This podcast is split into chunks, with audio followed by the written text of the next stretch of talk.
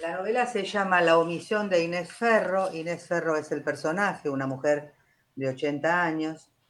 Y bueno, la nota de autora dice, esta novela habla de mujeres que son madres, de mujeres que son hijas, de mujeres que son mujeres, con la carga que implica ser mujer y ser madre y ser hija, de mujeres y otras yerbas, podría decirse, de mujeres que se debaten entre ser y deber ser.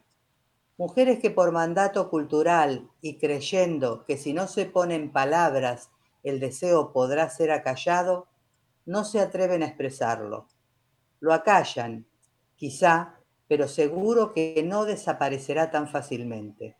Entonces omiten, omiten decir cómo se sienten, omiten decir quiénes son, omiten decir quiénes quieren ser de mujeres que creyeron en el discurso oficial, que en que su rol principal es ser madres, y cuando ese vínculo crece y evoluciona, lo viven como un abandono insoportable. Y de otras que creyendo se puede huir de ese lugar, lo intentan y fallan, o no. Me motivó a escribir esta novela también el pensar en la vejez de las mujeres, en cómo se vive la llegada de la vejez y sus consecuencias, el deterioro físico, la salud mental y en muchos casos la enfermedad neurológica. No solo en la mujer vieja, sino también en qué les pasa y qué sienten los que la rodean. La mujer vieja es también presa de los estereotipos de género y contrariamente a lo que pudiese pensarse, el envejecimiento no es un proceso lento y gradual. No, para muchas mujeres es un descubrimiento repentino.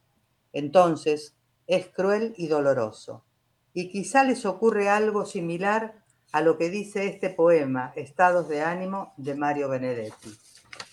El poema dice, unas veces me siento como pobre colina y otras como montañas de cumbres repetidas.